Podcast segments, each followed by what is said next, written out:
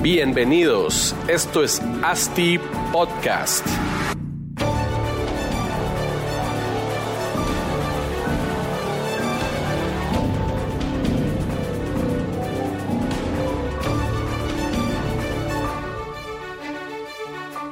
Bueno, hola a todos y bienvenidos a otro episodio de ASTI Podcast. Eh, estamos en el episodio número 59. Eh, para todos los que nos escuchan por primera vez, creo que tienen bastante contenido que pueden revisar, 58 episodios antes. Les recuerdo que pues nos escuchan y si les gusta la información que, que, estamos transmitiendo aquí o que están escuchando, por favor compártanlo, compártanlo en las redes sociales. Estamos en Instagram como Asti Podcast, como Asti Desarrollos, estamos en Facebook y también esto lo estamos grabando para todos los que nos están viendo desde YouTube. Nuestro canal es Asti Desarrollos. Entonces, eh, pues la verdad aquí mucho contenido de valor para todos los fanáticos del desarrollo inmobiliario. Y bueno, también les recuerdo que nos den cinco estrellas en Spotify y en Apple Podcasts. Eso siempre nos ayuda a que estemos ahí bien, bien rankeados en, en todo lo que son temas de desarrollo inmobiliario e inversión que hemos visto que en algunas rankings hemos llegado hasta el puesto 2, o nunca hemos llegado al 1, pero hemos estado en el puesto 2 de, en la categoría de inversión en Spotify y en, Guatemala. Entonces quiere decir que, que sí, ya, ya, ya ha permeado el, el podcast. Todos gracias a ustedes, nuestros, nuestros radioescuchas. Pero bueno, el día de hoy tenemos a un crack en el mundo de la geotecnia, del project management y del mundo inmobiliario como tal. Fernando Callejas, bienvenido Fernando, ¿cómo estás? ¿Qué tal Marco? Es un gusto estar aquí. Gracias, no hombre, gracias por, por hacer el tiempo por venir. Tal vez antes de, de empezar y, y, y, hablar un poco del tema que, que, que, tenemos para hoy, quisiera que nos contaras un poco de quién es Fernando, ¿verdad? ¿Quién, quién es para que toda la, la audiencia te conozca bien? Eh, bueno, ahí es, eso es una una, buena pregunta para empezar. Eh, digamos, yo tengo, pues, eh, profesionalmente bastantes estudios. He tenido la oportunidad de estudiar diferentes cosas. Desde, yo soy ingeniero, básicamente eso es lo que me define, que soy ingeniero. Bastante técnico, diría yo. soy ingeniero, tengo una maestría en estructuras, tengo un doctorado en geotecnia, que es por lo, por lo que recibí tu invitación hoy. También soy certificado Professional Project Manager, ¿verdad? Entonces, del, del PMI he pasado por varias experiencias profesionales, desde construcción, empecé construyendo en, una transnacional de geotecnia, que se dedica a obras de geotecnia, y después de eso me pasé al desarrollo inmobiliario, eso pasó hace 10 años, entonces pasé 13 años en las que era director ahí para Centroamérica, tuve la oportunidad de ver muchas obras en Centroamérica, tuve la oportunidad de trabajar en España, en Portugal, ah, entonces eso pues... En construcción ahí. En construcción, ahí era construcción geotécnica, entonces ver una presa, una mejora en, en, Valencia, tuve la oportunidad de trabajar a ver una mejora de suelo para el puerto de Sagunto.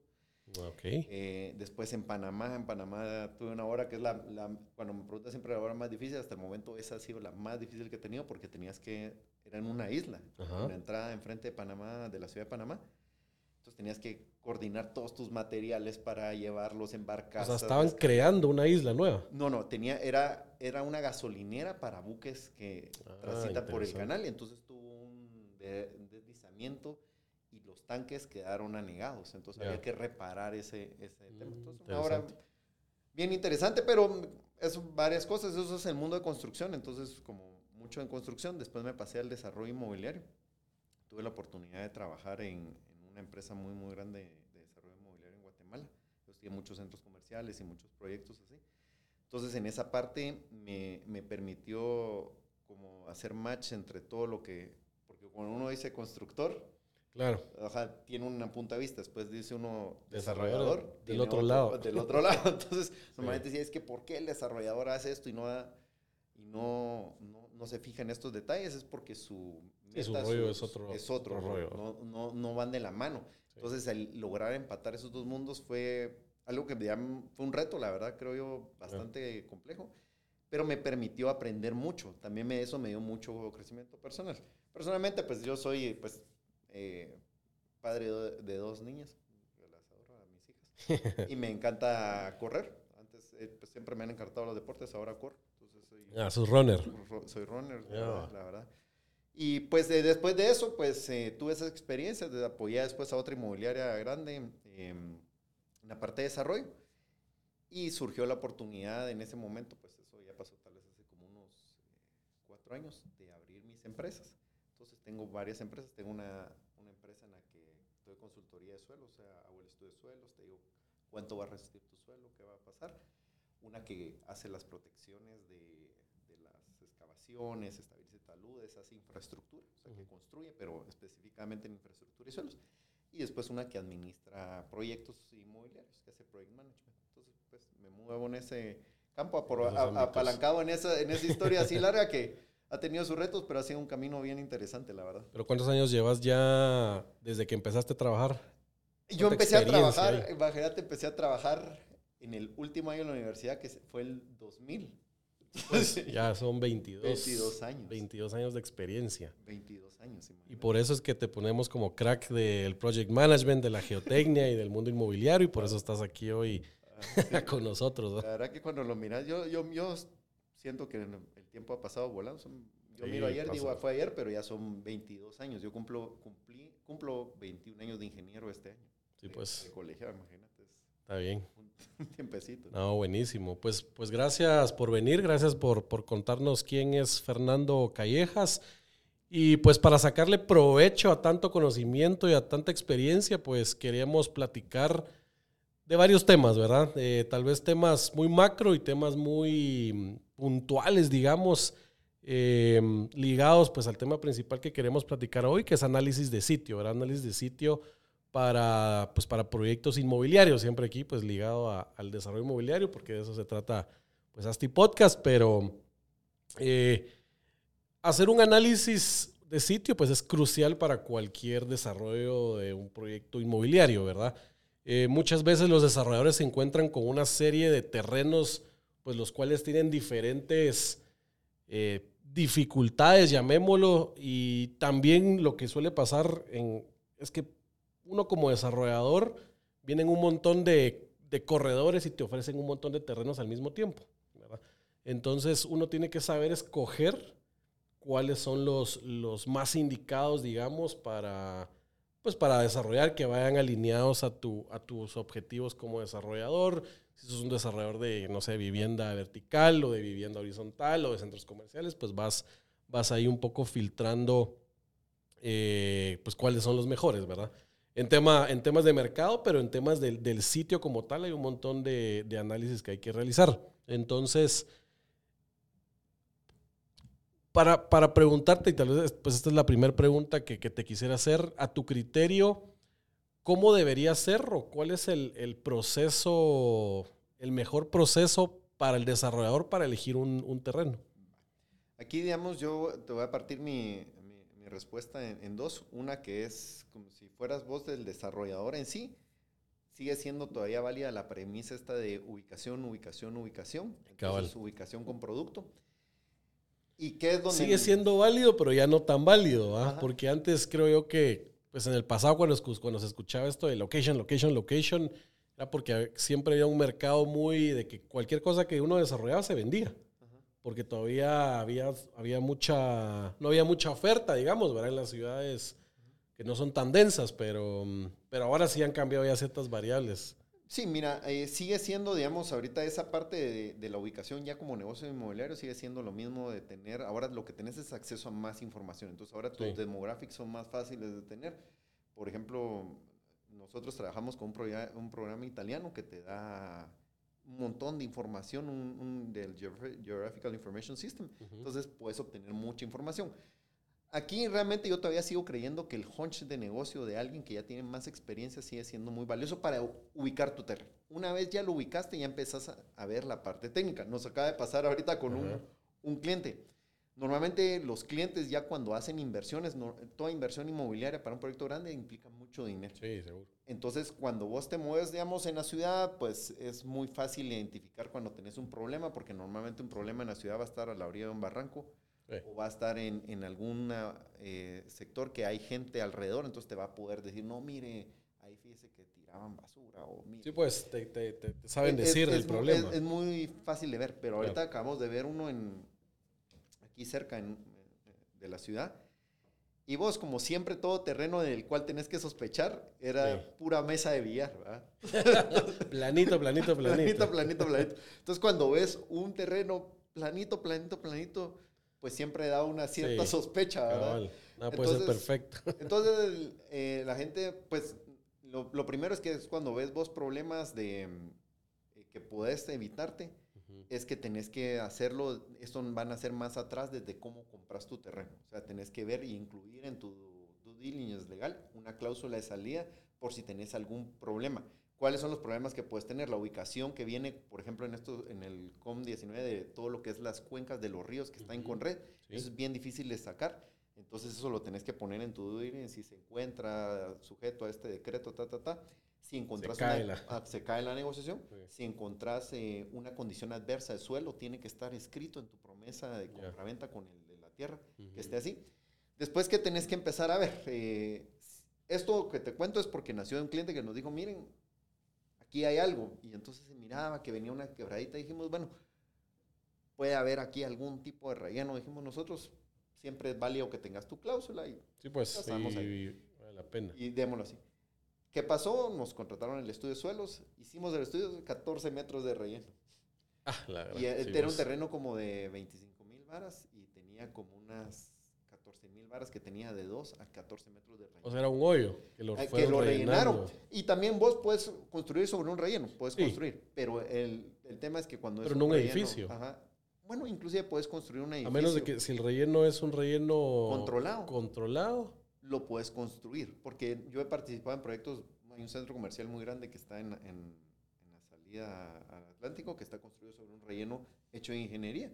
Sí, pues. Y, y, ahí está el proyecto. El relleno fue con un relleno controlado bien hecho y funciona. Pero un relleno, un relleno controlado, para los que no sepan, te referís a capas de 30 de material importado, material óptimo en humedad, compactado a, a 90 y pico por ciento, 98 por ciento, y vas llenando así el relleno. No es voy a tirar tierra, capa vegetal o lo que sea y solo le, paso un tractor y lo bandeo. Que, que dicen lo bandeo. Entonces, eso, eso, es, un, por ejemplo, un consejo cuando dicen, ala, mi terreno es una pendiente tipo barranco y alguien me dice, vos le voy a echar tierra, vos que me está saliendo del proyecto al, lado. La tierra que te están sacando es la tierra mala que no tienen dónde colocar. Entonces, uno a aceptarla dice, ah, me van a llenar mi terreno, pero en realidad lo que me están dando es un problema más grande a futuro. Entonces, uno tiene que seleccionarlo. Después, ¿qué más tiene que ver uno? Eso es en la parte eso. Después tenés que ver los drenajes. Los drenajes son un tema súper complejo. Eh, fuera de la ciudad, en la ciudad de Guatemala tienen algún reto. Que, sabremos bien. un gran reto, algún reto. Pero en las periferias es más difícil porque ni siquiera hay una red de, drenajes formal o por lo menos un derecho de pasar el drenaje. Entonces es muy importante que valiese el, eso. ¿Y ahí qué, qué, cuál es tu postura en cabal hablando del tema de aguas? Porque como decías, fuera de la ciudad de Guatemala, red de drenajes es casi inexistente. O sea, y te obligan a pozos de absorción y vos mismo tenés que tratar todas tus aguas dentro de tu propio terreno. Entonces, hay, yo creo que es beneficioso porque si vos tratas tu aguas negras, tu agua pluvial, las canalizas y las infiltras nuevamente, pues estás regresando el agua al, al, al suelo, pero, pero ¿cuál es tu postura o qué pensás de eso? Mira, eso tiene un tema que tiene una complejidad real, porque lo que pasa es que si vos tuvieras un muy buen control sobre el agua que estás infiltrando, eso quiere decir que tus drenajes siempre estuvieran limpios, que nadie tirara basura, que la planta nunca se arruinara y depositara alguna grasa o algo así. Utópico. Ajá. Eh, digamos, eso, digamos, en, en, países más desarrollados es posible que le ese tema. Aquí es un poco, otra vez viene a un reto eso, y lo que pasa es que después cuando se te tapa eso, vos si haces algo que desarrollas ahí, le vas a dejar un problema pues. a largo, mediano plazo a los vecinos. Entonces es delicado. La otra cosa es que también es válido hacerlo, o sea, sí se puede hacer, bien hecho se puede hacer. Lo que hay que ver es que eh, tengas el estrato permeable adecuado, porque uno asume que la tierra va a pues, absorber el agua. y Tenés que hacer tu estudio de infiltración y ver qué, cuántos pozos tenés que hacer eh, para lograr... La otra cosa es que no es una solución bien hecha, tan barata. Muchas veces, por eso es que eso es cuando seleccionas ese terreno, tenés que decir, bueno, aquí voy a tener que invertir en esto y probablemente otro terreno que tiene acceso a una pequeña cuenca o pues algún desfogue que lo puedas tirar va a ser mucho más interesante para vos. Claro. Entonces, esos detalles...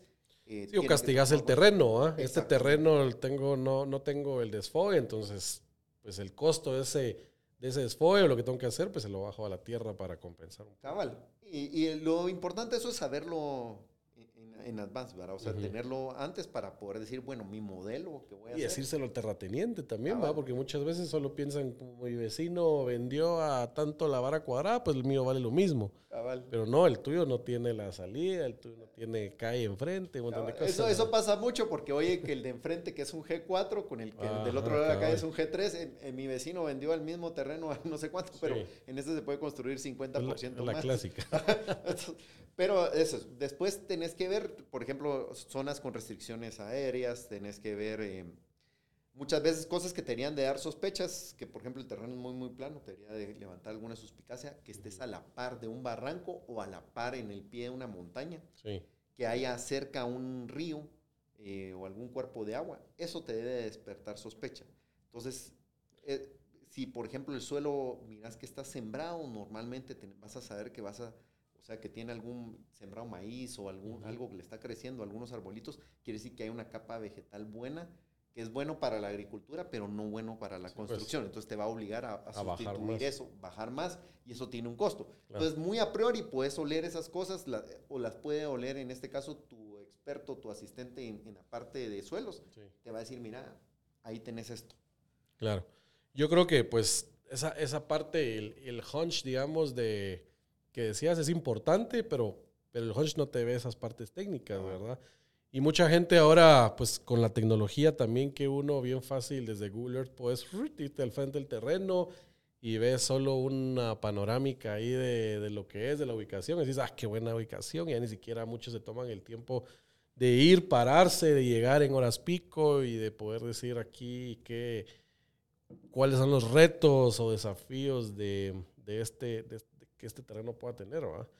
Que en, en el tema de, de, suelos, pues, porque es, es, es, parte de tu expertise, ¿qué casos, ¿qué casos así críticos has visto en tu experiencia de, de, de terrenos que ya no se, no se pueden escoger o, o, que se, mejor se votan por este tipo de temas? Bueno, eh, digamos, en casos críticos hay de todo lo que te imagines. Por ejemplo, me tocó ahorita hace poco la casa de, de alguien que tiene una vista lindísima ahí por, en la, en la orilla ahí por San Lázaro, que tiene una vista preciosa para la ciudad, pero ahí hay, digamos, contacto entre la roca y el suelo, entonces normalmente se mueven diferente, entonces hay que hacer un montón de cosas para poder construir. Entonces, si no, ahí, ahí se, ah. se, va a rajar la estructura, digamos. Cabal, como dicen, las laderas son para los ricos o para los pobres, porque eh, para pues. construir bien necesitas mucho dinero. Pero en este caso, que se hicieron unos muros de tierra armada con unos reinos super formales, cimentación en pilotes, muros con anclajes, son para una casa.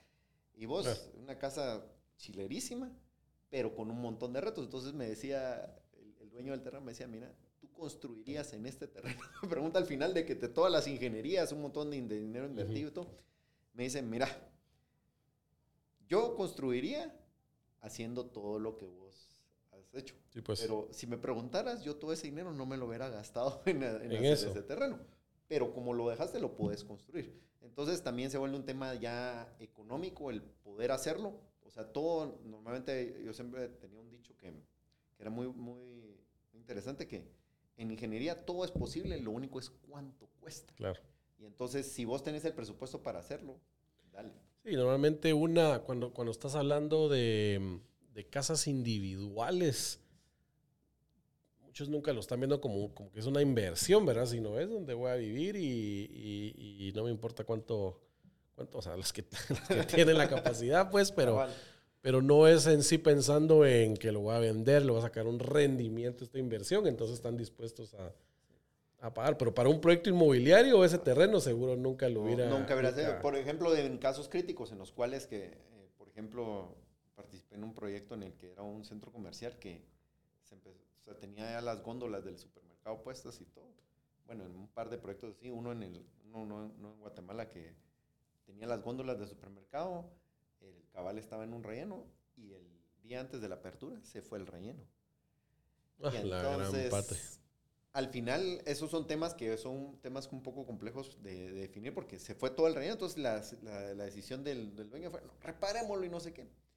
Entonces, eh, la reparación costó millones de dólares, pero el terreno seguía siendo un relleno. Entonces al final, aunque estaba contenido para que no se fuera así, se empezó a sentar en el otro sentido. Y entonces el dueño decía, pero, pero si no, ya, le ¿cómo no? invertí. ya le invertí. y entonces la ubicación era chilerísima, muy buena, pero representó una segunda inversión después para evitar que se sentara. Entonces eso es bien grave. También participé en otro proyecto en, aquí, en el cual se hizo el centro comercial. Igual estaba en la misma condición, la- los dulces puestos ya na- antes Sí, de la pues. apertura y se empezaron a quebrar los pisos. Que estaba hecho sobre un material muy suave.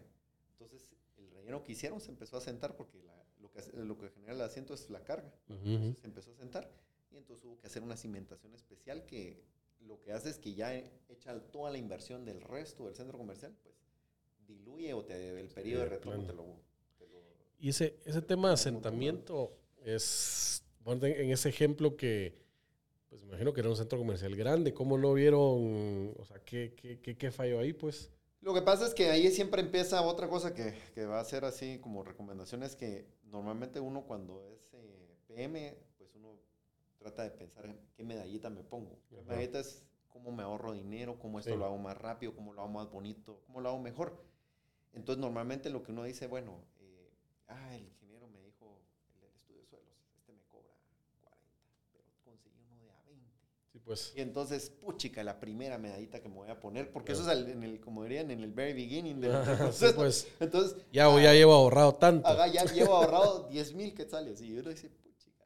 Sí, y esos pues, 10 mil quetzales me costaron un millón de dólares después, porque Sí. contraté tal vez que hay muchos profesionales que son muy respetables, tenemos muy buena ingeniería en Guatemala, eh, pero también hay eh, personas que tal vez no son aptas para todos los proyectos Claro. porque requieren alguna experiencia. Sí, Entonces, probablemente la persona que, que, como le decía yo cuando pasan esas cosas, eh, que me decían, ahorita yo hice un diseño de un muro, entonces me preguntaron, el contratista lo cambió, entonces me llama el y me dice, eh, mire, ¿qué opina del muro? Pues, mire, aquí no cumple con esto, no cumple con esto, no sé qué. Sí, eh, pero, pero mire, a mí me dijeron que todo esto era seguro.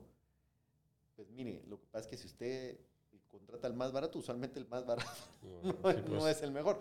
No necesariamente siempre es una regla a seguir. Claro, pero- seguro. Pero, entonces empiezan a pasar esas cosas. Entonces uno contrata algo o uno, y la- hasta eso también es bien difícil de esa parte de suelos, que es muy, muy difícil. Que uno normalmente agarra sobre esta mesa y hago un punto acá y eso tiene que representarme todo el área.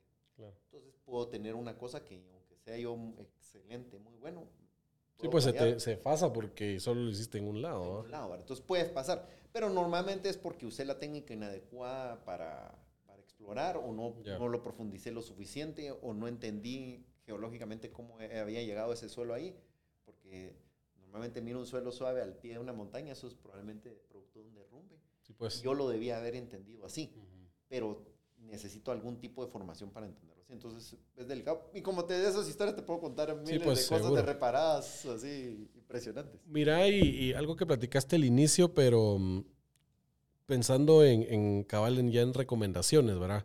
¿Cómo, ¿Qué le recomendarías al, al desarrollador antes de comprar cualquier terreno o meterse a gastar en terrenos?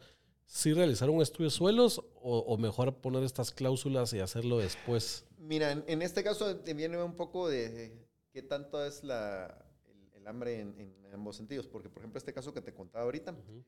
en el, en el promesa de compraventa se puso esa cláusula, pero el comprador pagó el, el estudio. Ah, Muchas ya. veces se puede negociar de que Sí, pues. eh, yo pago la mitad del estudio si se lo devuelvo, o sea, alguna Claro. negociación adicional se puede llegar ahí. Pero sí es bueno hacerlo desde el principio, principio, Ujú. a menos que yo tenga una experiencia en que, ah, compré el de exactamente el vecino y sé que estoy en, corazón de la zona 10 y entonces ahí es, Sí, pues ya sabes que ahí los suelos, pues tal vez no. no, no va a ser un tema grave.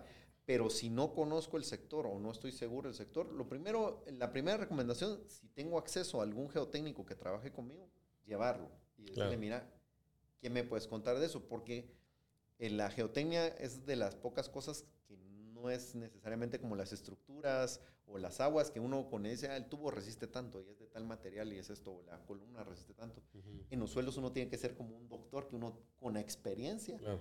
va sabiendo más. Ah, yo ya conocí ahí y vi que el suelo no es tan bueno. Sí, pues. Entonces, una alerta de que ahí tengamos cuidado. ya. Ah, por ahí había un basurero y la otra vez que hice un pozo a 100 metros me salió tal problema. Sí, pues. O allí tienen una cosa del... Sí, la que pasa mucho del com de lo de Conred, que me pasa mucho. Entonces yo, por ejemplo, yo ya con los clientes me dicen, en tal lugar hay que tener, o sea, yo, le- yo les puedo ofertar el estudio típico, pero solo validen que Ujú. no vayan a pedirle un tipo 4, que es un tipo específico de suelo, de estudio de suelos, eh, porque ahí están en la zona que está afecta a esto. Correcto. Y entonces eso los puede ayudar también para decir, ah, pues Sí, tal pues, vez no me meto mejor- en esto. Si tengo acceso a, a alguien que me ayude técnicamente, es mejor pedirlo.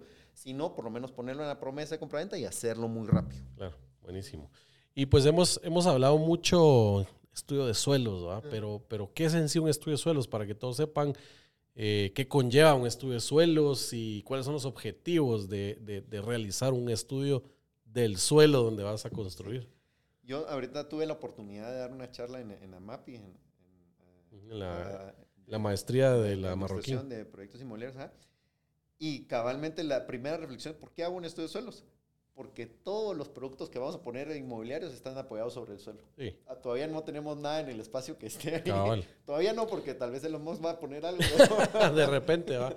Sí, pero, la, pero el suelo, la tierra es la materia Sí. prima de de- un desarrollo nosotros. inmobiliario. Entonces tenemos que saber, ¿para qué hacemos el estudio de suelos? Para saber cuánto resiste el suelo, eh, que no vaya a tener ningún problema. El, el negocio inmobiliario siempre se trata de crear valor.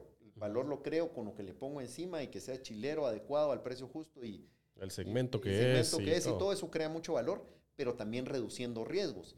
Entonces, un riesgo es esto que no sé qué es. Entonces, ¿cómo lo reduzco? Pues hago el estudio. ¿Cómo reduzco el riesgo a la estructura? Contrato al estructural mejor. eh, Correcto. Entonces, igual. de mayor es. experiencia. Entonces, ¿para qué hago el estudio? Para ver cuánto resiste el suelo.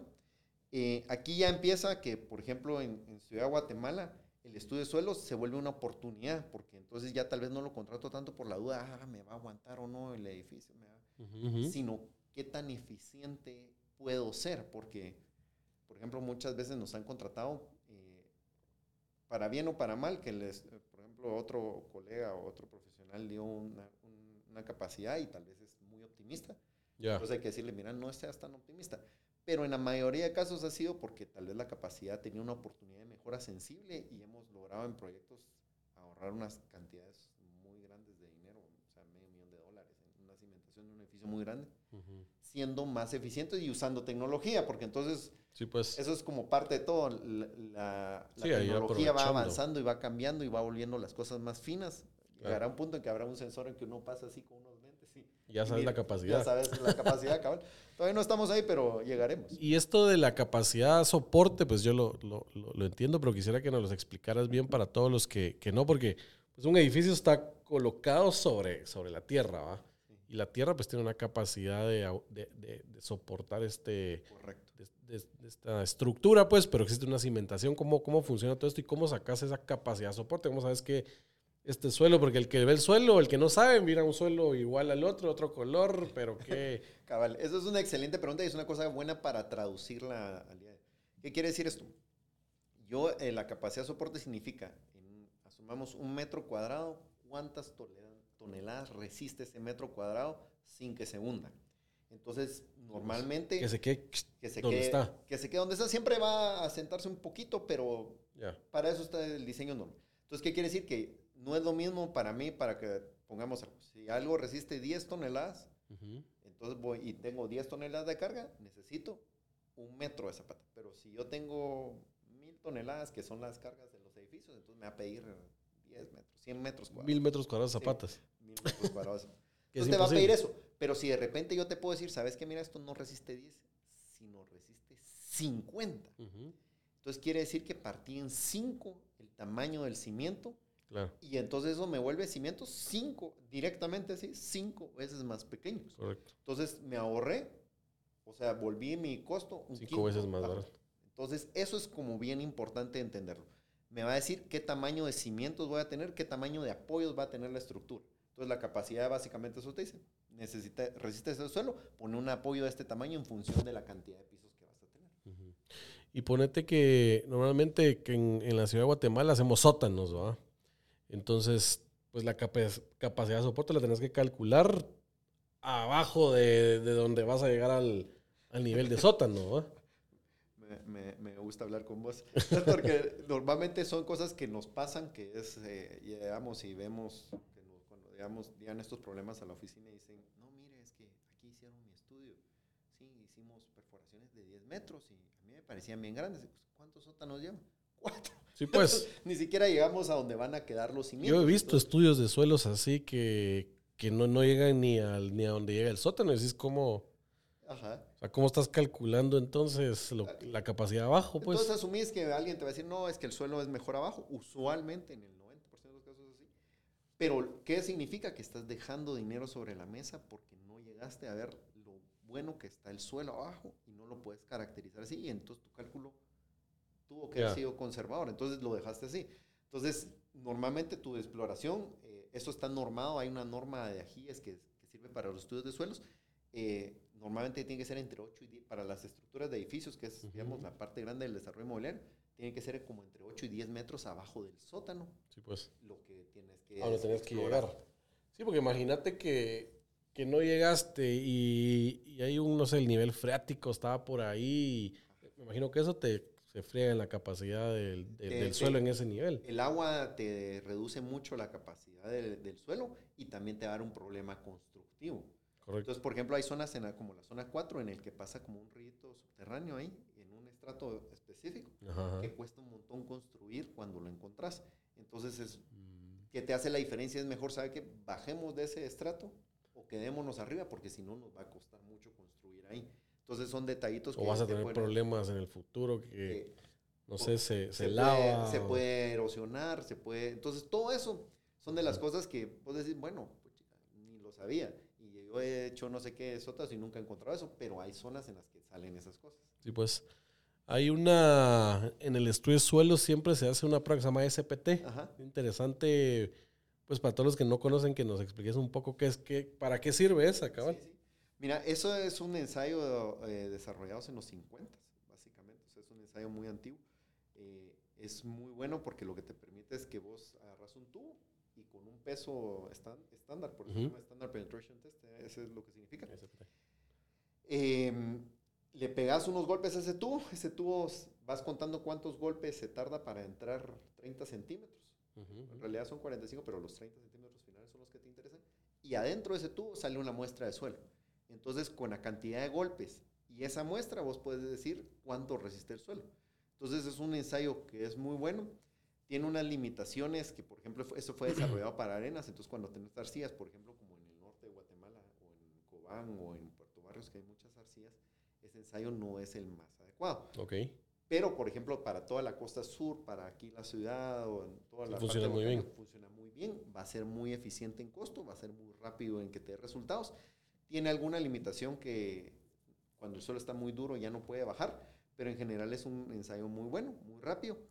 Eh, normalmente lo tenés que combinar con un poco de laboratorio para que funcione, pero eso fu- funciona muy bien y debería ser parte casi que obligatoria tener algún ensayo como el SPT o similar dentro de la exploración que haces Sí, pues. porque, eh, digamos, eso es como la evolución de, de los suelos. Antes lo que se hacía era un pozo, entonces en ese pozo metías a una persona. Ahora, por ejemplo, las inmobiliarias grandes ya no te permiten, Por eh, tema de seguridad por industrial. tema de seguridad industrial, meter una persona en un pozo de 30 metros, Claro. Sí, porque pueden haber gases dentro Gases es del lo suelo, más pueden pasar muchas cosas, entonces es bien delicado. Entonces, pero otra vez como contando como historia, entonces metías la persona, tallaba una muestra, esa muestra la llevas al laboratorio y realmente, eh, pues decías hasta cierto punto cómo era el suelo, pero te perdías algunas partes porque no puedes mostrar el 100% Sí, pues del los pozo. 30, 40 metros de pozo. Entonces, eh, en cambio, el SPT es una cosa que va siendo continua. En la hay diferentes tipos, pero el más común es que es continuo. Entonces, casi te da un registro de todo el perfil Ya. y puedes encontrar algo suave que te puede generar algún problema. Entonces, es, es bueno hacer el ensayo, siempre con unas limitaciones. Buenísimo. Y hablabas un poco de que cómo va, cómo son las tendencias y que vas metiendo tecnología en esto para, para ir más fino. ¿verdad? Háblame un poco de qué, a qué te referías con eso.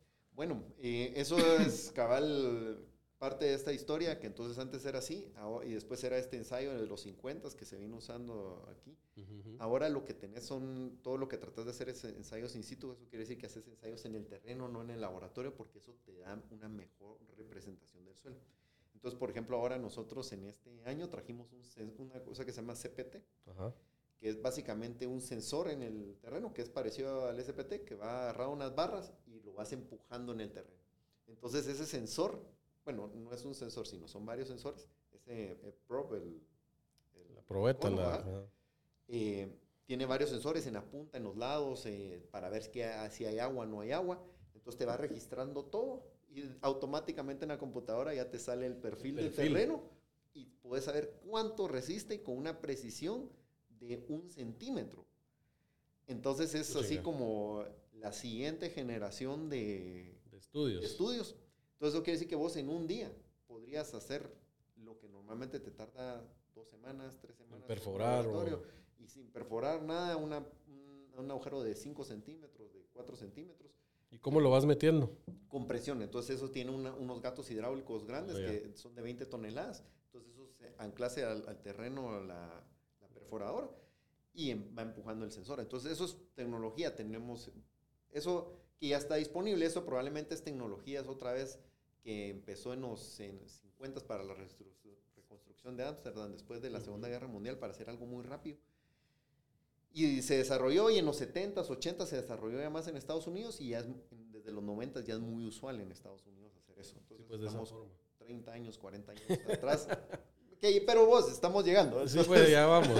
ya vamos. No, y la tecnología, uno rápido se, se pone al día. De, al día, entonces es muy fácil de, de, verlo. Entonces después hay, por ejemplo, cosas como la geofísica, que no tenés que hacer eh, nada en el terreno y querés agarrar un área muy grande, tenés un terreno muy grande, pero una notificación y querés saber si tenés algo grande. Entonces tirás estos sensores, los espacias a 60 metros, o sea que más te puedes cubrir una distancia muy, muy grande. pues. Y le pegas un golpe, generas una onda, la medís y eso te dice cuánto eh, se desplaza esa onda en el terreno y cuál es la velocidad de, la onda en ese terreno. Entonces, si es muy baja, indica un terreno muy suave. Entonces, puedes ver algo, ah, esto pues, tal vez me va a dar algún problema en esto. Ya. puedes meter electricidad, o sea, ya hay mucha, mucha tecnología que... Eso está interesante porque vos con una onda calculas la velocidad de la onda en el suelo. Ajá. Y si el suelo es suave, es la onda camina, va, más, va más lento.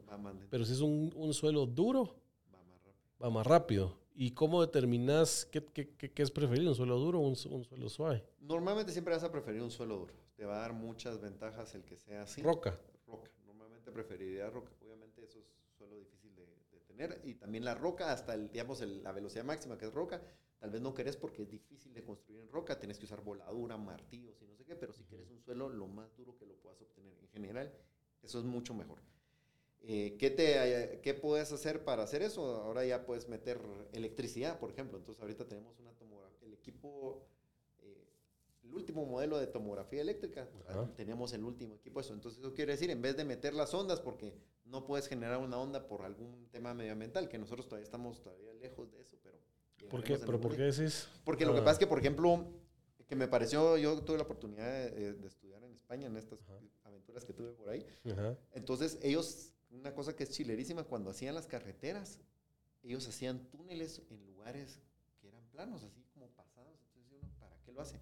Y era para que la vida silvestre pasara de un lado de la carretera a otro, porque entonces vos mirabas un montón de animalitos atropellados. Ya caché, sí, pues. Y hacías eso. Entonces, por ejemplo, vos tenías un, para generar esas ondas generas una vibración, entonces se asusta alguna especie o algo así, no la podías generar. Entonces, ¿qué podías meter? Está prohibido. Ajá, está prohibido. a los animalitos. Entonces, eh, ¿qué generabas? Con electricidad. Metías electricidad que no generaba nada y eso te da el mismo perfil. Únicamente que el equipo de electricidad tal vez cuesta el doble que el de ondas. Pues. Pero em, eh, es válido. Entonces vas así. También este es más rápido. Esto, toda esta tecnología fue desarrollada siempre para cosas diferentes la sonda fue desarrollada para buscar petróleo. Sí, pues. Y, la electricidad para buscar agua. aplicaciones, pues, lo aplicas para... Y ya lo, con el tiempo se fue trasladando para hacer estas cosas más Hasta para encontrar agua, puedes ver en qué... Puedes encontrar agua. Lo único es que tienes que tener tirones muy, muy largos para así, llegar a una profundidad. representativa. Mira, vos lo que deberíamos de hacer y deberías de proponer aquí a las municipalidades es tirar tirar sondas en todas las calles para ver dónde hay más cavernas y de hecho hay una las listas tenemos un aparato que es así como que fuera una máquina de cortar grama que se llama el GPR el, Ground Penetrating Radar que va tirando una onda y puedes encontrar que lo usamos para tuberías. Entonces por ejemplo en un centro comercial grande aquí cuando uno construye, normalmente no dejaron los asbuilt. los asbuilt lo mejor posible, pero uno se los deja al administrador y después a los dos años cambiaron al administrador y solo él sabía dónde estaban las cosas en su carpeta, en su computadora, se perdió. Entonces nos contrataron para... Eh, para, buscar las tuberías. detectar las tuberías. Entonces, igual cuando yo digo, entonces eh, se encontraron 16 tuberías, pero había 21 tuberías ahí, 5 que no se encontraron y 3 se rompieron, una cosa así. Pero igual se logra muchas cosas muy buenas con tecnología, las podría hacer muy rápido. Entonces pasas esta como maquinita de, de grama y va tirándote una te va tirando un perfil. Y si encontrás una anomalía, algo diferente en el perfil, rápido te lo marca la... Pues puede ser súper rápido, bien accesible. Obviamente lo que hay es que hay muy poco contratista trabajando para la, parte pública, que ese ya es otro tema sí, pues, diferente.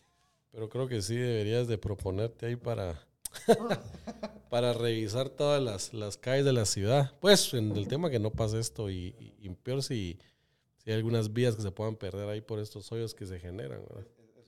de colectores, que ahí regresando al tema cabal de por qué no les gusta mucho también poner infiltrar agua, porque normalmente estos colectores en terrenos, si los construís mal, y con el tiempo se pueden socavar y son los que generan estas cavernas. Entonces, por eso se pueden hacer, pero normalmente corres ese riesgo y si tienen poco mantenimiento, también corres ese riesgo. Entonces, es mejor tratar de gastar en un terreno un poco con mejor infraestructura o más oportunidad de un desfogue directo a un cuerpo receptor de agua o, pues hacer una solución muy, muy, muy formal para que realmente te dure. Sí, pues, buenísimo.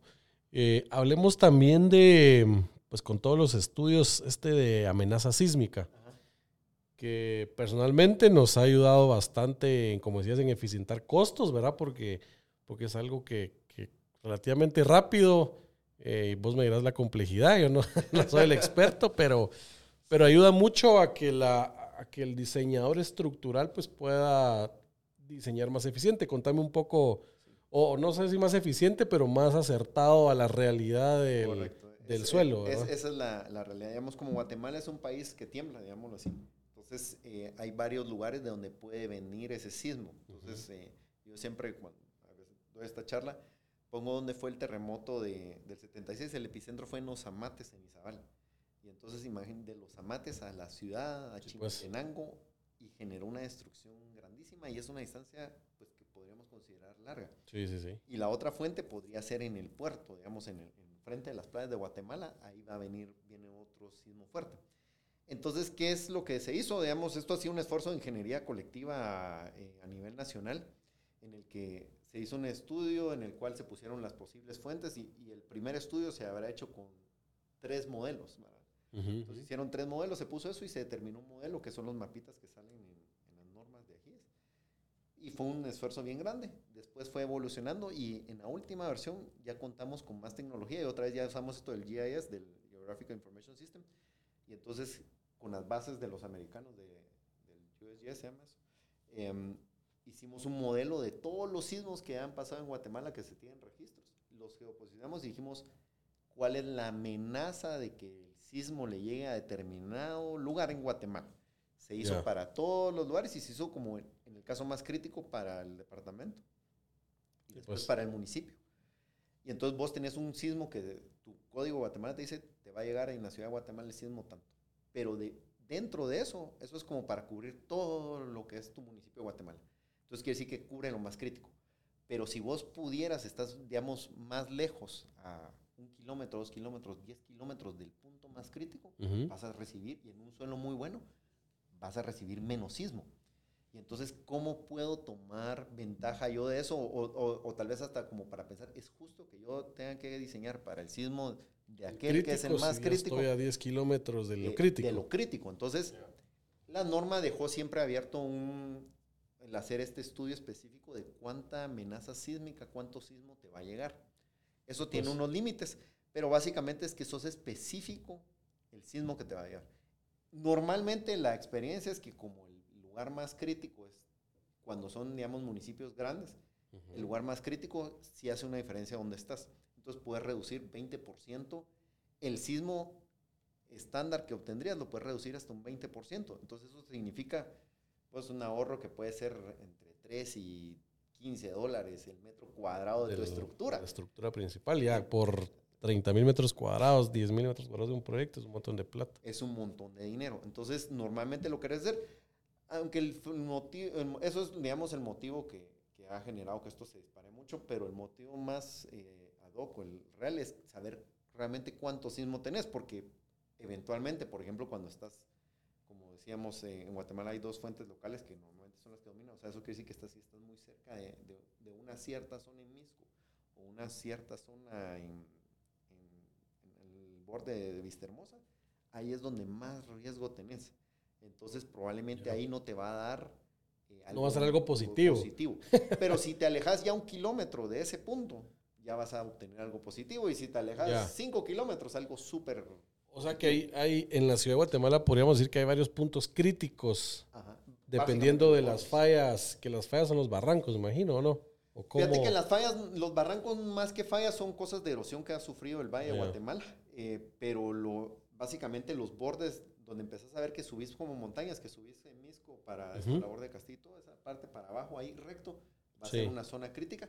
Y lo mismo cuando vas para Carretera Salvador en Montevideo, todo eso es una zona crítica porque el, eh, la ciudad de Guatemala está en una cosa que se llama un graben, que es básicamente como que fueras un huacal que se llenó de suelo.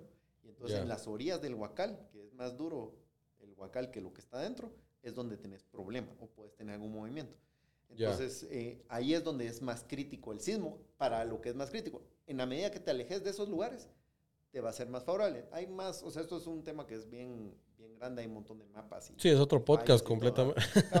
Eh, Los mapas de las fallas. las fallas y... todo. Entonces es bien específico y esto lleva una, una labor que, digamos, ahorita como ya lo vas automatizando tus procesos, nosotros ya todo está geoposicionado, entonces ya es mucho más fácil y mucho más rápido hacerlo.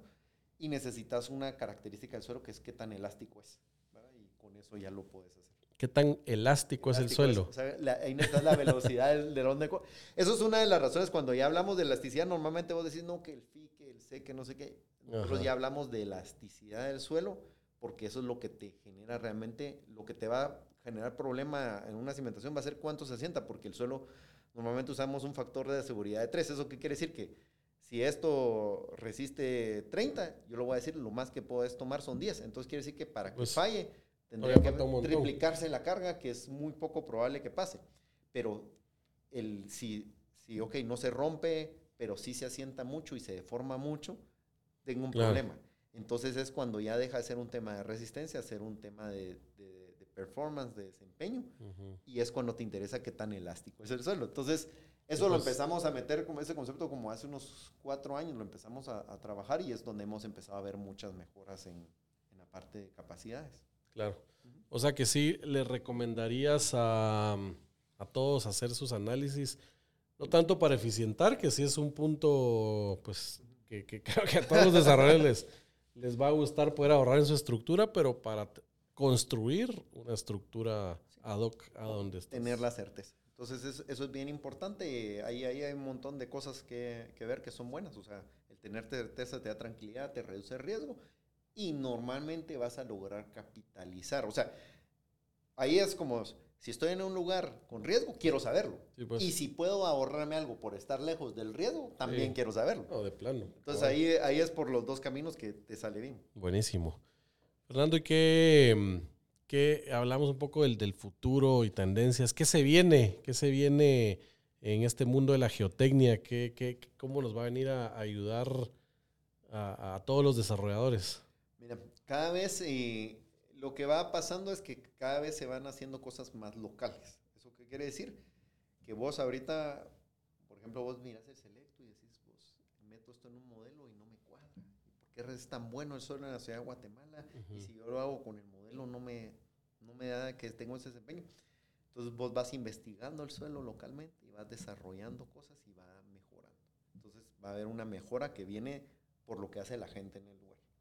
Después va a haber una mejora que es tecnología, que entonces nosotros ahorita que trajimos este sensor, este sensor empieza a hacer historia acá y entonces pues. empiezas a tener mejoras, empiezas a tener información más rápido, pero antes de liberarlo completamente, hacerlo así, eh, va a haber un periodo de tiempo. Entonces es como todo, al principio vos decís, el primero que, que de caballo se pasó al modelo T, y el del carrito ahí, el, extraño, porque los caballos y no sé qué, y de repente el, este se pasó a este y eh, ahora estamos en los carros eléctricos. Pues. Entonces lo mismo vamos pasando eso que la tecnología. Tiene su etapa de adaptación. De adaptación. Entonces estamos ahorita en una etapa de adaptación en la cual venimos de una geotecnia tradicional de hacer ensayos en laboratorio y que si el posero se metía y no lo escribía bien, a mejor tener unos sensores que nos van a dar un registro más preciso y va a dejar de ser subjetivo el que el posero diga, ah, este suelo era de aquí para acá en un agujero oscuro, a decir, este sensor me dice esto, viene acompañado de hacer cosas en el lugar, ya no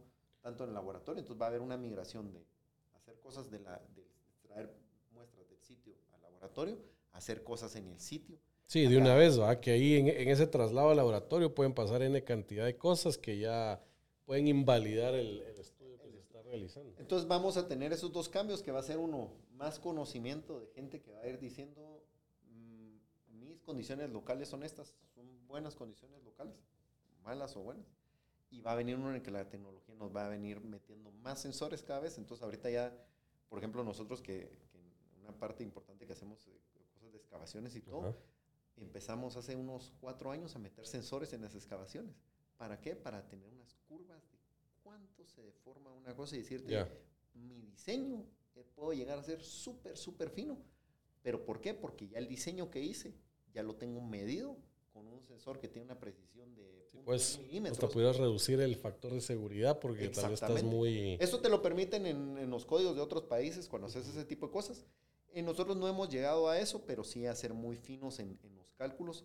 Eh, obviamente también hay que saber que uno es fino cuando uno sabe quién hace las cosas. Claro, pero entonces la tecnología realmente... Y cómo se construyen también, ¿verdad? Porque una cosa es el diseño, otra cosa es cómo te lo hacen.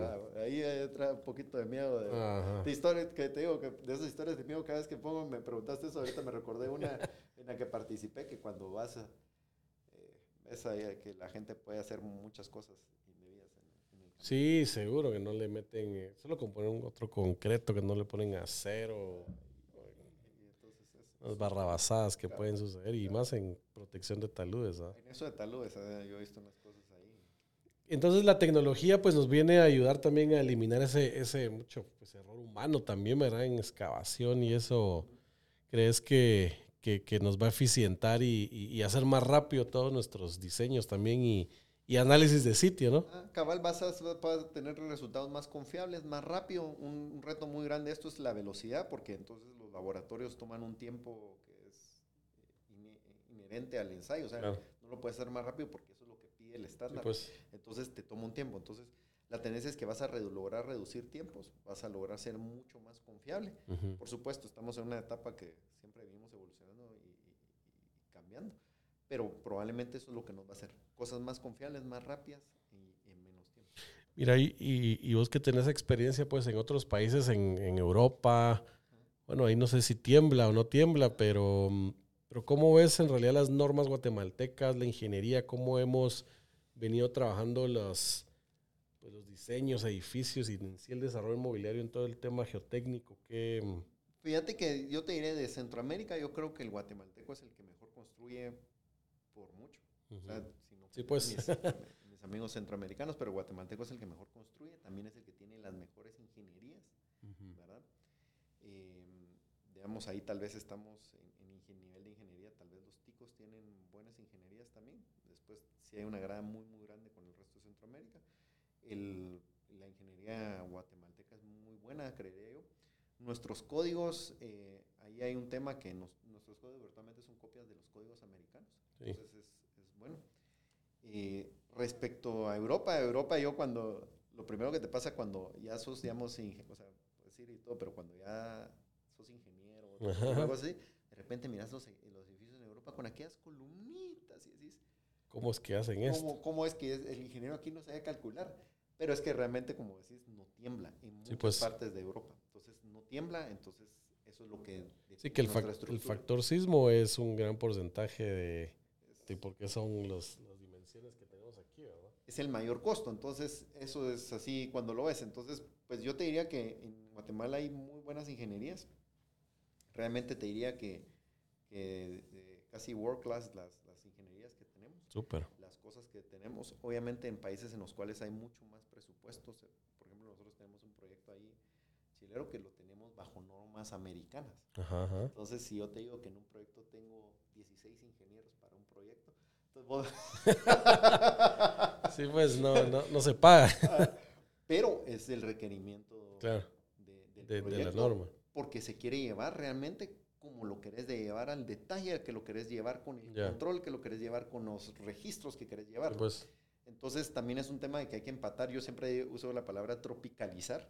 Entonces queremos tropicalizar lo mejor que podemos tomar de, las normas internacionales y traerlas a, que sean que las puedas hacer en Guatemala. Sí, pues digamos, sostenibles, ¿verdad? Porque sostenibles al final es es que económicamente viable, ambientalmente viable y socialmente viable también. Ah, entonces, eso lo, lo volvés sostenible, lo, tropicalizándolo. Entonces, en general tenemos, tenemos buena normativa, pero tenemos poca normativa. Entonces, nos falta todavía mucha normativa. Eh, Más metido tecnología, cosas que... Sí, o sea, que tengamos muchas oportunidades de entender hacia dónde queremos ir y normalmente lo que es muy importante que nosotros tenemos que tener que cualquier técnico lo que tiene que preservar es la vida de la gente. Entonces, todas las normas y todo está pensado en la vida de la gente, porque la vida de la gente pues, es lo que no es sí, pues, o sea, vos puedes que se te agriete la columna, pero que no se te caiga nadie. Entonces, eso está bien. Pero la vida de la gente es lo que tenés que proteger y es lo que buscan las normas. Siento que las normas que tenemos están bien, están evolucionando, de hecho. Eh, hay algunas oportunidades, pero nos faltan más normas que más cosas. Buenísimo. Bueno, Fernando, y, la, y tal vez la última pregunta sería ya para, para concluir, ¿qué recomendaciones, tenés algún tip o algo que le querrás decir pues a todos los desarrolladores, iniciando, viejos, los, todos que estén pues embarcando ya en proyectos nuevos, que están analizando terrenos, ¿qué, qué les dirías vos a ellos para que estén tranquilos? Siempre cuando uno, eh, vos entrevistas a alguien que ya tiene mucha más experiencia, lo que te va a decir es contrate a los buenos, va a decir, porque eso va a ser... Entonces uno dice, ah, sí, lo decís vos porque ya ganaste mucho dinero y ya puedes pagarlo y no sé qué. Pero el consejo no viene de, de, esa razón, sino que viene que el bueno te ahorra problemas. que igual vos decís, ah, es que como no sabía... No. Entonces, en este rubro en particular, que es la, la exploración de sitios, es eh, buscar a la persona adecuada. No necesariamente el más caro tiene que ser el, el, el que siempre lo va a acompañar a uno pero uno para un proyecto en el cual va a hacer una inversión muy fuerte, sí, gastar en los profesionales adecuados es lo mejor, porque lo primero es que nos van a quitar problemas y segundo es que van a ser súper eficientes porque ya han pasado las cosas y te van a decir, hasta aquí puedo llegar. Yo igual en esta charla que te digo que tuve, yo la primera recomendación que les dije es, si por ejemplo la mayoría de proyectos en, Guatemala tiene este tema de que en la ciudad se concentran 90% de los proyectos grandes, entonces aquí ya se trata un tema primero de eficiencia. Entonces cuando haces aquí, busca al diseñador más eficiente. Después busca al diseñador por experiencia. O sea, está bien, ah, es que aquel es súper novedoso, pero en el suelo tenés que tener experiencia. Claro. Y, de, en el tercero busca el costo, que siempre no puedes perder de vista el costo, pero tenés eso como en mente que tenés que buscar algo que te va a hacer eficiente, porque como yo siempre digo, o sea, eso que te digo vos, 5 dólares eh, por que te ahorres un edificio. O, o, que decís vos, me, me, ahorré la mitad de la cimentación. ¿Y cuánto valía la cimentación? Sí. 500 mil dólares y me ahorré 250 mil dólares. Es, es, una locura de dinero porque no es, en los proyectos inmobiliarios todo multiplica por mucho dinero. Entonces, ahí es donde hay oportunidades como mejor. Entonces, ese sería un consejo. O sea, realmente tratemos de buscar lo mejor que podamos pagar. Ese es el tema. Y eh, aunque pues eso es como, yo puede ser como publicidad para, dale, el dale. gremio de, no, no, para, para el gremio de, de, la geotecnia que lo hagamos con gente formal, pero en realidad es un consejo más allá de que yo he estado en no yo de muchos, sino que he participado en la solución de muchos problemas que se pudieron evitar con hacer algo muy sencillo al pues, principio. Seguro. Como todo. Como todo. Entonces era algo así. Entonces es un Pero para eso estamos, Si todo fuera perfecto desde el inicio, ¿quién, quién nos contrata? si no, ¿para qué no tendríamos ningún trabajo? Cabal, ni todos tuviéramos nada que hacer. Súper claro. No, yo, yo también hacer énfasis en esa parte porque normalmente todos los estudios iniciales, estudios suelos, hidrogeológico, de infiltración, la planificación, es para el desarrollador normalmente el, equity, ¿va? Donde, donde vos estás poniendo tu plata, donde vos estás invirtiendo y siempre con la, con la mentalidad así como, como decías, de ahorrarme, de ponerme la, el premio ahí de decir estoy ahorrando, pero es donde menos hay que ahorrar, ¿verdad? Porque eso, eso, ese, ese dinero bien invertido al inicio va a significar que tu inversión pues rinda frutos al final del, del proyecto, entonces no hay que, como decimos los chapinos, no hay que hacer garra al inicio, sino, sino contratar a los profesionales que, como decís, te van a ayudar a pues a detectar los problemas, a decírtelos desde antes y a darte las soluciones, proponerte soluciones para, para que tu proyecto pues pueda ser factible en todo sentido. Que te vaya bien. Cabal. Pues buenísimo, Fernando. Muchas gracias. Eh, gracias por, por venir. No sé si quisieras dejar tu contacto o algo, decir algo para ahí, ahí el, comercial también, ¿no? Pues, fabuloso, gracias Marcos por la oportunidad. La verdad que, qué chilero, el, programa está re chilero el set. Los Buenísimo. Recomiendo, está... Ahí lo ven en YouTube. Cabal. Excelente. Eh, pues bueno, mi, mi contacto fcallejas.terraconza.com, eh, Fernando Callejas, eh, para ayudarlos. Muchas veces algo es tan sensible como una llamada o alguna consulta eh, reduce muchos problemas y, Seguro. Y, ¿cómo se llama? Puede ser una cosa que genere mucho valor cualquier cosa de las órdenes, vos ya sabes, Marcos. Sí, sí, sí. Buenísimo, no, gracias. Entonces, y pues con esto terminamos el episodio número 59 de Asti Podcast. Les recuerdo siempre que nos sigan en nuestras redes sociales. Sigan a Fernando también, ahí terraconza.com, ¿verdad? Y mm, también imagino que están en redes sociales también. ¿Cómo están? Sí. Eh, Terracom. Ah, en redes sociales, Instagram y Facebook. Síganos también y bueno, muchas gracias a todos. Hasta luego. Nos vemos en un siguiente podcast.